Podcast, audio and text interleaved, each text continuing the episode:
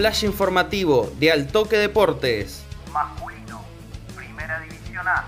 Sucumbió el líder y se abre un nuevo interrogante. Atenas frenó el andar perfecto Deportivo Municipal de Adelia María al imponerse 1 a 0 en el Estadio 9 de Julio. El Albo quedó a 9 unidades de su derrotado y se aferra a la matemática para ilusionarse en el sprint final.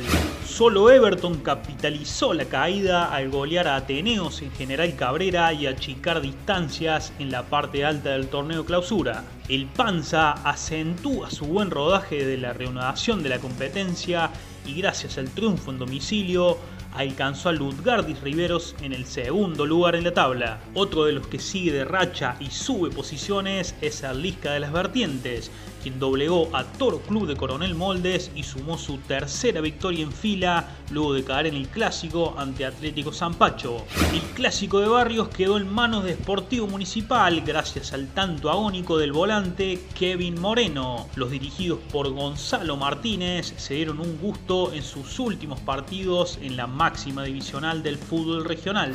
Gran paso triunfal de Lautaro Ronceo por Vicuña Maquena. El doctor jiquenense venció 3 a 1 a Belgrano con un triplete de su goleador Ulises Gucián y sumó 3 puntos claves en su ambición de engrosar su coeficiente. Acción Juvenil volvió a la victoria al doblegar a Atlético Zampacho y así cortó una mala seguidilla en el certamen doméstico.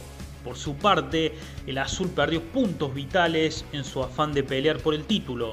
Estudiantes goleó 4 a 0 a Juventud Unida en el Estadio Los Teros y recupera terreno al hilvanar su segundo triunfo sucesivo.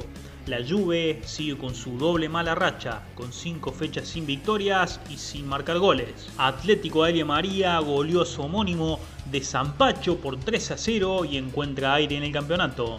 La gran noticia de la fecha 12 de clausura es que sucumbió el líder en el estadio 9 de julio y a 5 fechas del desenlace emerge una pregunta. ¿Nace un nuevo torneo? Más resultados, más estadística y todos los detalles en altoquedeportes.com.ar.